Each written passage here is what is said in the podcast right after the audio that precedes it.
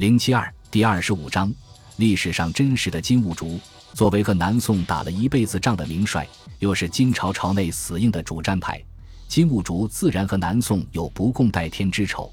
但事实上，在金朝内部，金兀术却是一个汉化派。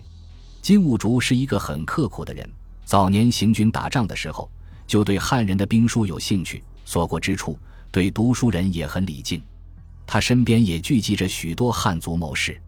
而且他本人也好学，起先大字不识一个，到了做都元帅的时候，汉语汉字都已经非常精通。公元一一一百三十五年，金太宗去世时，金朝其实正处于困难时期。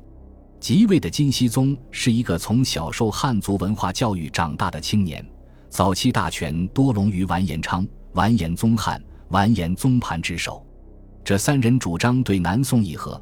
但同时也主张在统治区内继续维持落后的女真旧制，比如剥夺田地、将百姓变成农奴等等。作为皇叔，金兀术坚决地站在金熙宗一边，手握兵权的他帮助金熙宗除掉了三位主和派，从此大权独揽。在金兀术去世前，金熙宗一直对他李敬之是多余之伤。在金兀术揽权的这些年里，除了两次被岳飞打得满地找牙，成就了让南宋称臣的绍兴和以外，金兀术最大的贡献就是改革金国的官制，建立封建官僚体系，将国家兵权收归中央统一调度，减弱宗室权力。尤其是他废除了国家大事由各部王室表决的伯列制度，确保了之后金朝皇帝的绝对权威。在金朝封建化的过程里，他是举足轻重的人物。在绍兴和议签订后。金兀术已经进太师，令三省事、都元帅，既当宰相又当大元帅，是金朝此时大权独揽的人物。同时，他还兼修国史。